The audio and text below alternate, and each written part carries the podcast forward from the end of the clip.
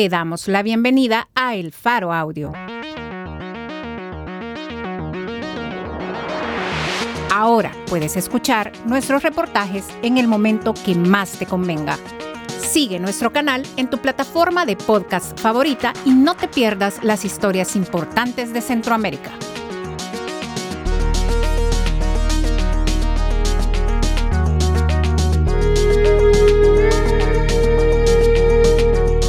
Hoy es 17 de marzo, 2023. Este es un artículo de José Luis Sanz, titulado La mayoría de médicos salvadoreños está de acuerdo con la demanda de Beatriz. Publicado en elfaro.net.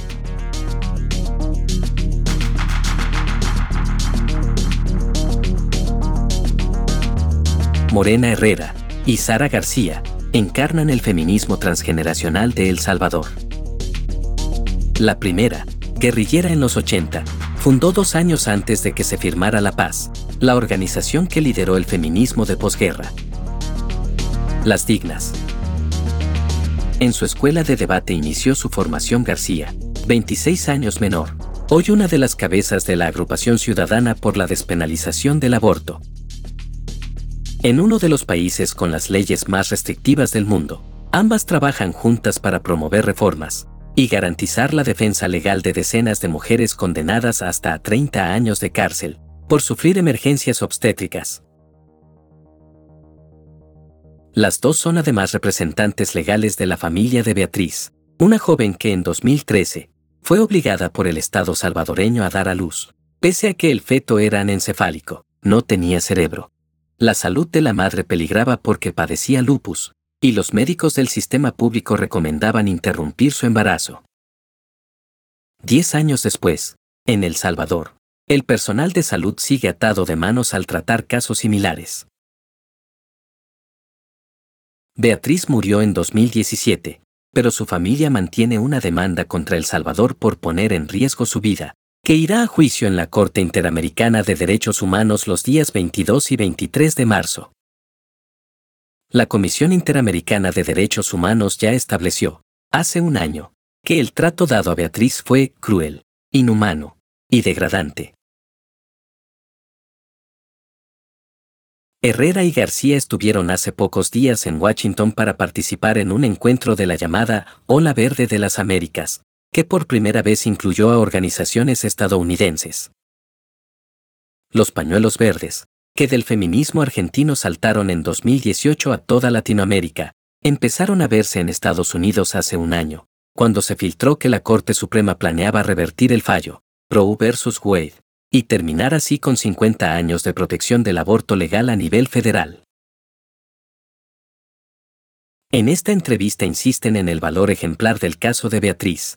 Alertan de que en El Salvador siguen muriendo mujeres por la negativa a practicarles un aborto, y denuncian que el presidente Nayib Bukele, que siendo candidato se pronunció a favor de legalizar la interrupción del embarazo en caso de riesgo para la vida de la madre, ha terminado aliándose con grupos internacionales ultraconservadores, que se oponen a cualquier forma de aborto legal.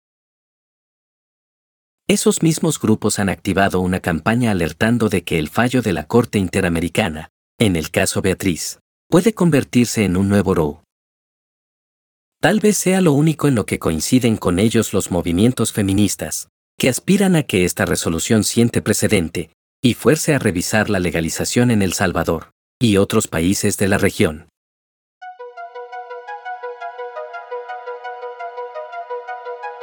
Ustedes han convertido a Beatriz en un símbolo. Es que lo es. En 2013, un día que fuimos al hospital, el médico que atendía a Beatriz me dijo, Morena. Tengo en este momento en la sala a 49 mujeres en situación de salud similar, o peor que la suya, pero en el caso de Beatriz hay dos diferencias. Una, que ella se decidió a hablar, y mantuvo su petición de que se interrumpa el embarazo, y la segunda, que ustedes la apoyan, y eso le da fuerza. La amenazaban y presionaban para que desistiera un día recibió una llamada de una integrante de la junta directiva de la organización, Sí a la Vida, y la puso en altavoz para que yo escuchara. Le dijeron, si desistís de tu petición, te ofrecemos llevarte a un hospital que va a ser como un hotel, para que tengas a tu niño ahí. Te ofrecemos una casa. Y te ofrecemos empleo para tu marido. Tocaban necesidades esenciales. Una casa y el empleo para su pareja, que era agricultor jornalero y ni siquiera trabajaba en su propia tierra. Pero ella dijo, yo quiero vivir, no voy a desistir. ¿Por qué creen que la familia ha seguido impulsando el caso incluso después de la muerte de Beatriz en 2017?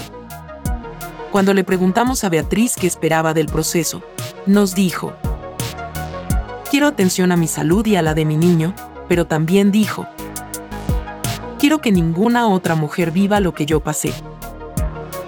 La mamá estaba allí. Tiene la claridad de que Beatriz quería seguir y vivió todo lo que pasó en carne propia. El primer contacto que nosotras tuvimos con Beatriz fue en la comunidad donde ella vivía, y les preguntamos a ella y a su mamá si estaban de acuerdo con la recomendación de los médicos. Ambas dijeron que sí. Era el segundo embarazo de Beatriz, y ya en el primero estuvo a punto de morir, así que creo que la segunda vez todos los miedos avivaron la mamá llegó a dar una conferencia de prensa para pedir que a su hija se le hiciera la interrupción. ¿Qué han pedido a la Corte Interamericana? Que se reconozca que se violaron los derechos de Beatriz. Y hemos trabajado con la familia una petición de reparación económica por los días que no trabajaron para apoyarla, y por algunos daños de salud y emocionales. Pero lo que la mamá quiere es que se escuche la petición de su hija, de que esto no les pase a otras mujeres. Si la Corte resuelve a favor de la demanda, ¿esperan que ordene algún cambio de legislación? Tiene competencia para hacerlo. Nosotras aspiramos a que sus indicaciones sean lo más amplias y específicas posible, porque el Estado salvadoreño es muy evasivo a la hora de cumplir con este tipo de responsabilidades. Por ejemplo, en su sentencia de noviembre de 2021 sobre el caso Manuela, la Corte ordena al Estado salvadoreño implementar un programa de educación integral en sexualidad en todos los niveles educativos.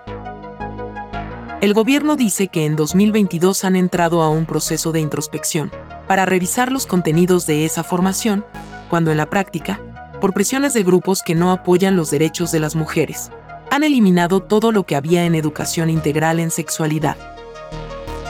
Incluso han quitado de los indicadores de avance en los programas lectivos el hecho de que las niñas y los niños conozcan las distintas partes de su cuerpo. ¿Tras la sentencia ha habido retrocesos? En ese punto, El Salvador ha retrocedido. En casos como el de Beatriz, uno de los argumentos del Estado es que su prioridad es salvar las dos vidas. ¿Creen que se repetirá ese argumento ante la Corte Interamericana? Nosotras insistimos en que el esfuerzo de salvar las dos vidas debe hacerse siempre cuando eso sea lo que quiere la mujer. Pero exigimos que en el caso de que la mujer diga que quiere salvaguardar su vida, su salud, se escuche esa voz.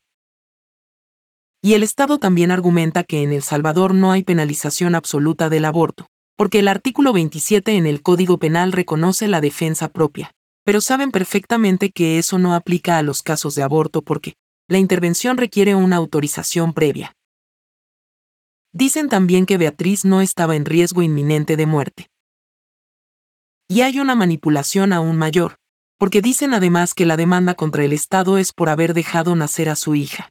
El Estado tergiversa. Tratan de presentar la anencefalia como una discapacidad, al sugerir que se pedía la interrupción del embarazo de Beatriz porque el feto era discapacitado. Pero ya hubo por parte de la misma Corte Interamericana un reconocimiento de la violación de sus derechos, con las medidas cautelares y las medidas provisionales que se ordenaron en 2013. Es un reconocimiento de que lo que vivió Beatriz es violencia y es necesario generar medidas de no repetición. Aunque el Estado diga que a Beatriz se le dio la atención idónea durante los 81 días que estuvo hospitalizada. ¿No fue así? Hay una manipulación de cómo ocurrieron las cosas. El Estado dice que incluso le dieron permiso para salir del hospital a ver a su pareja y a su hijo algunos fines de semana. Pero eso no fue iniciativa del gobierno. Ella decía, yo voy a salir sea como sea. Y los médicos le exigían firmar una alta voluntaria para descargarse de responsabilidad. Así que fuimos nosotras a hablar con la entonces ministra de Salud, María Isabel Rodríguez. Ella decía, ¿por qué los médicos no la dejan salir? Y le explicamos que en El Salvador no existe la figura del permiso temporal a los pacientes que estén en condiciones de recibirlos. Y dijo, esta tarde voy a indicar que le den ese permiso, con la condición de que acuda al hospital más cercano si se encuentra mal. Así se hizo. Ahora ellos lo presentan como ejemplo de la atención emocional que dieron a Beatriz. Parece que en materia de aborto el Estado salvadoreño, incluso el gobierno de aquel momento, tuviera múltiples personalidades. Así es, porque también fue el Estado, a través de sus médicos, el primero que recomendó la interrupción del embarazo de Beatriz. 15 médicos especialistas del sistema público de salud apoyaron esa decisión. Ha evolucionado la postura del Estado salvadoreño sobre el aborto en los últimos 10 años. Depende de cómo interpretemos el Estado.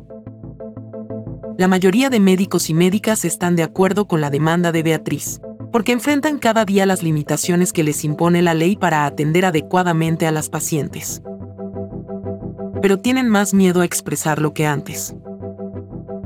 Aún así, cuando alguna mujer llega a un hospital con una emergencia obstétrica y es denunciada, muchas nos avisan y ahí corren nuestras compañeras abogadas a defender a esas mujeres. Pero por otro lado está la cúpula del Ministerio de Salud. Yo creo que con la doctora Rodríguez había incluso un compromiso de cambiar la ley. Luego, cuando en 2014 llega la doctora Violeta Mengíbar, que siendo diputada había votado en 1998 por la reforma constitucional. Eso baja. Pero aún así tuvimos conversaciones francas con ella. La causal salud la estuvimos estudiando con Mengíbar. Y fue bajo su mandato que organizaciones de sociedad civil presentaron propuestas de despenalización del aborto en cuatro o dos causales. Y nos daban acceso a información. Por ejemplo, en ese periodo, comprobamos con datos oficiales que el suicidio era la primera causal de muerte materna en las adolescentes. Con el actual ministro de Salud ni siquiera tenemos acceso a información. ¿El Ministerio de Salud les niega información estadística? Igual que ya no hay acceso a información pública en otros campos. Tampoco hemos podido tener ninguna reunión con el ministerio salvo para el cumplimiento de las medidas en reparación y atención médica a la familia de Manuela.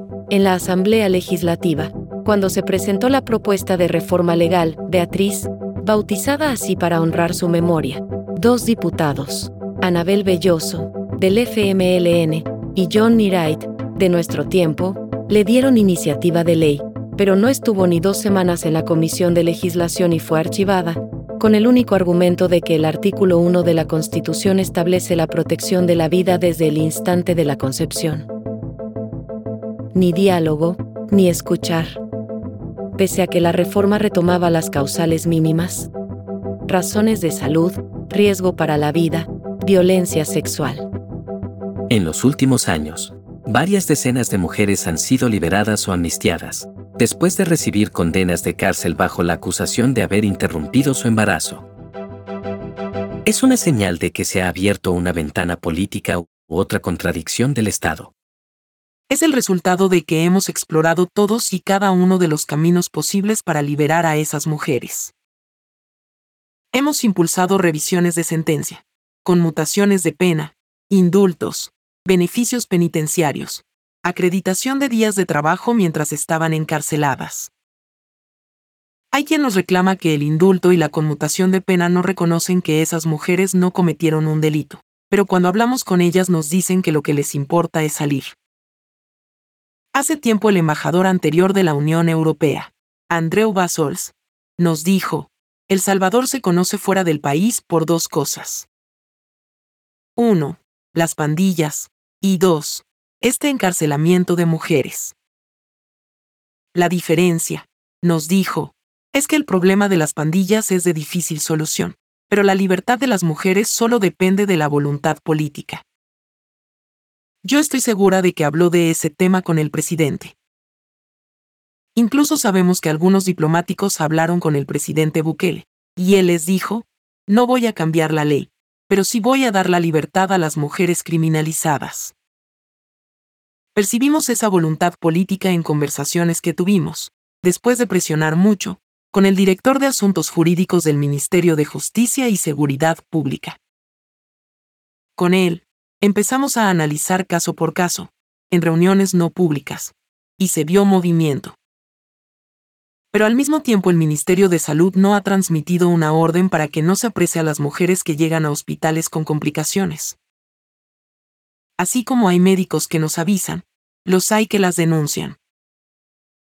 En cuanto al sistema judicial, algunos jueces están demostrando apertura, y ya hay fallos que citan la sentencia de la Corte Interamericana en el caso de Manuela, y el derecho de las mujeres a que el personal médico guarde secreto profesional, ante episodios en los que el personal del hospital alerta a las autoridades cuando detecta en las pacientes indicios de un aborto.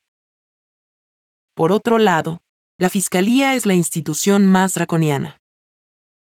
Cuando un juez dice no tengo razones para mandar a esta mujer a la cárcel, la Fiscalía apela. Es un juego de contradicciones. Mientras no haya una posición clara por parte de los tres poderes del Estado, no se puede garantizar que no habrá más mujeres condenadas. Si el gobierno actual hizo algunos esfuerzos por liberar a esas mujeres, significa que reconoce en parte que se está cometiendo una injusticia. ¿A qué atribuyen entonces que el presidente insista en que no va a cambiar la ley? A sus alianzas con sectores eclesiásticos, evangélicos y católicos o a un mal cálculo electoral. Piensa que reformar la ley le restaría votos. El retroceso en la educación sexual en las escuelas coincidió con la semana en la que la jerarquía de la Iglesia Católica mostró su respaldo a la reelección presidencial. Hay una clara vinculación. Esto a pesar de que Nayib, cuando era candidato, defendía la causal de riesgo para la vida de la madre luego ha tenido un discurso más restrictivo. ¿Qué creen que pasó con el Bukele que en campaña, e incluso en sus primeras semanas en el poder, se presentaba como feminista y presumió de tener un gobierno paritario? En su programa electoral, el Plan Cuscatlán, Bukele retomó casi íntegra la plataforma, Nada para nosotras y nosotras, que habíamos elaborado un montón de organizaciones. Fue la primera vez que un candidato a la presidencia, con posibilidades reales de ganar, retomaba las demandas de las mujeres. Pero era un mecanismo mediático, sin un compromiso real. Luego llegaron los condicionantes externos. Bukele ha terminado por establecer vínculos con sectores internacionales aún más conservadores de lo que ya era la derecha en El Salvador. Cuando se dio el caso de Beatriz, Bukele tuiteó que quienes se negaron a hacer el procedimiento a Beatriz eran fanáticos. Y cuando la Sala de lo Constitucional negó a Beatriz el amparo, Nayib escribió que el único voto disidente, el de Florentín Meléndez, había sido la voz de la cordura. Es obvio que se ha movido, en términos políticos. Esos grupos están impulsando una campaña para deslegitimar a la Corte Interamericana, el más alto tribunal de las Américas cuestionan su financiamiento, lo acusan de colonización ideológica, atacan a todo el sistema interamericano, diciendo que la Comisión tiene una agenda que quiere cambiar las legislaciones nacionales en materia de aborto. ¿No es ese uno de los posibles efectos de una sentencia favorable en el caso Beatriz? Las resoluciones de la Corte pueden ser aplicadas en otros países por jurisprudencia y servir como guía para la legislación en otros países por control de convencionalidad. Así funciona el sistema interamericano de derechos humanos. Por eso, los grupos antiderechos han lanzado una campaña llamada No Next Row, en la que equiparan el caso de Beatriz con el caso Roe vs. Wade, y lo colocan en un nivel que va más allá de El Salvador. Los jueces y juezas de la Corte están ante una enorme responsabilidad de establecer una sentencia justa para todas las mujeres del continente. Esa campaña la impulsa un grupo que se autodenomina Global Center for Human Rights, que dice que el aborto no es salud y lo considera colonización ideológica. Una dirigente de esa organización participó incluso en una delegación del gobierno de El Salvador, en la más reciente Asamblea General de la Organización de Estados Americanos. Pero es llamativo que estas organizaciones, y el Estado, hablan del feto como una vida, pero se refieren poco a los hechos de lo que sucedió en el caso de Beatriz, omiten que era su segundo embarazo, no aterrizan en las irregularidades que en 2013 no solo señalamos las organizaciones, sino sus médicos, la comunidad internacional y el mismo sistema interamericano. Y tampoco hablan de que aquello sigue pasando. Ahora mismo estamos acompañando legalmente el caso de una mujer con un embarazo ectópico que no recibió la atención idónea y falleció. En El Salvador hay mujeres que siguen muriendo por esta injusticia.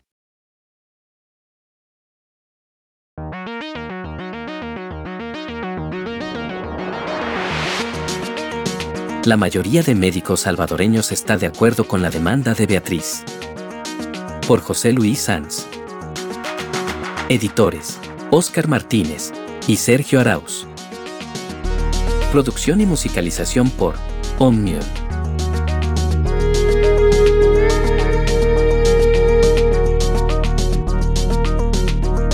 Gracias por escuchar esta historia. Si te parece valioso nuestro trabajo, apóyanos para seguir haciendo periodismo incómodo. Sé parte de nuestra comunidad de excavación ciudadana desde un dólar a la quincena.